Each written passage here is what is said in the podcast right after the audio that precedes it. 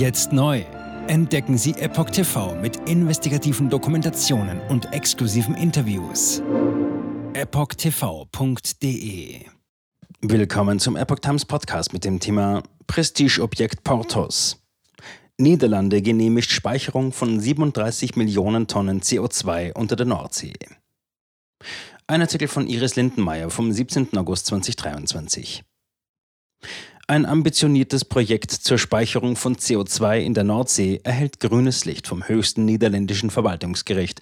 Doch während einige das Portos-Projekt als bahnbrechend feiern, bleiben Kritiker skeptisch. Der Hohe Rat, das oberste Verwaltungsgericht der Niederlande, hat am Mittwoch ein umstrittenes Projekt zur Speicherung von CO2 in leeren Gasfeldern unter der Nordsee genehmigt. Die Umweltschutzauflagen des Projekts Portos würden eingehalten, die Arbeiten daran könnten fortgesetzt werden, erklärte das Gericht. Eine Umweltschutzorganisation hatte dagegen geklagt. Portos ist die Abkürzung für Port of Rotterdam CO2 Transport Hub and Offshore Storage. Im Hafen von Rotterdam soll dort entstehendes Kohlenstoffdioxid verdichtet und durch eine Unterwasserpipeline zu den leeren Gasfeldern rund 20 Kilometer vor der Küste geleitet werden, die nach Unternehmensangaben mehr als drei Kilometer unter dem Meeresgrund liegen. 2,5 Millionen Tonnen CO2 sollen dort jährlich 15 Jahre lang gespeichert werden. Insgesamt könne die Speicherung 37 Millionen Tonnen CO2 aufnehmen. Das Gericht erklärte, die Regierung habe auf Basis objektiver Daten gezeigt, dass Portos keines der acht Schutzgebiete zur Erhaltung gefährdeter oder typischer Lebensräume und Arten gefährde, die zum EU-weiten Netz Natura 2000 gehören. Die Richter räumten ein, dass das Projekt die Emissionen vorübergehend und begrenzt steigen lasse. Prestigeobjekt mit 102 Millionen Euro Förderung. Portos stellt für die Niederlande ein Prestigeprojekt dar. Es ist das größte Projekt, durch das die Niederlande ihre CO2-Emissionen senken will. Das nordwesteuropäische Land hat es sich zum Ziel gemacht, bis spätestens 2050 klimaneutral zu werden. Zudem will die niederländische Regierung erreichen, die CO2-Emissionen um 49 Prozent im Vergleich zu 1990 zu reduzieren. Dabei sieht die niederländische Klimavereinbarung vor, dass die Hälfte der angestrebten CO2-Reduzierung der Industrie bis 2030 durch sogenannte CCS-Systeme Carbon Capture and Storage wie das Portos-Projekt erreicht werden soll. Von der Europäischen Union wurde Portos als Projekt von gemeinsamem Interesse anerkannt und eine Förderung in Höhe von 102 Millionen Euro gewährt. 2024 soll mit dem Bau der Infrastruktur begonnen werden und ab 2026 soll das System betriebsbereit sein.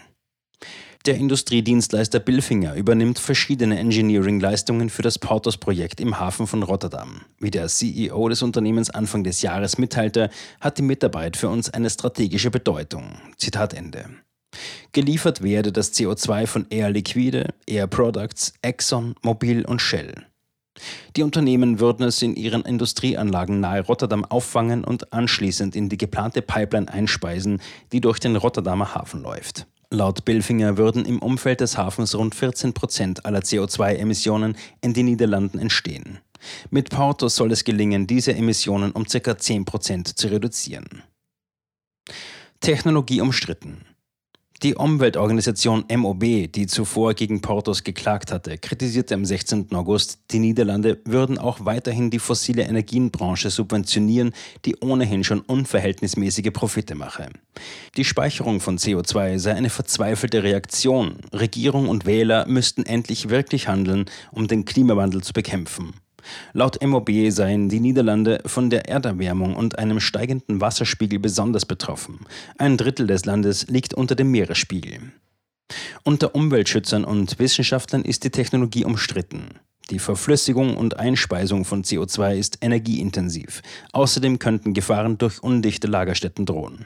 Überdies sehen die Kritiker das System als Scheinlösung, die das globale Grundproblem zu hoher CO2-Emissionen nicht beseitigen kann. Weltweit befinden sich rund 200 Projekte in Betrieb oder in Planung. Die Technologie steckt insgesamt aber noch in den Kinderschuhen und ist sehr teuer. Die Nordsee gilt als geeignetes Einlagerungsgebiet, weil sich dort viele nach jahrzehntelanger Förderung erschöpfte Öl- und Gasfelder befinden. Jetzt neu. Entdecken Sie Epoch TV mit investigativen Dokumentationen und exklusiven Interviews. Noch heute kostenfrei anmelden und völlig unverbindlich testen. Sehen Sie jetzt gratis den weltweit ersten Dokumentarfilm zur ESG-Bewegung Der Schattenstaat. Wer hat die Kontrolle? Eine originale Epoch Times Produktion. Besuchen Sie uns auf epochtv.de. Politiker machen Gesetze, CEOs machen Gewinne. Doch das ändert sich jetzt alles. Die Zukunft passiert nicht einfach so. Die Zukunft wird von uns gestaltet, durch eine mächtige Gemeinschaft wie Sie hier in diesem Raum. Wir haben die Mittel, um den Zustand der Welt zu verbessern. Es gibt eine wachsende Bewegung, die Unternehmen, Regierungen und globale Institutionen zusammenbringen will.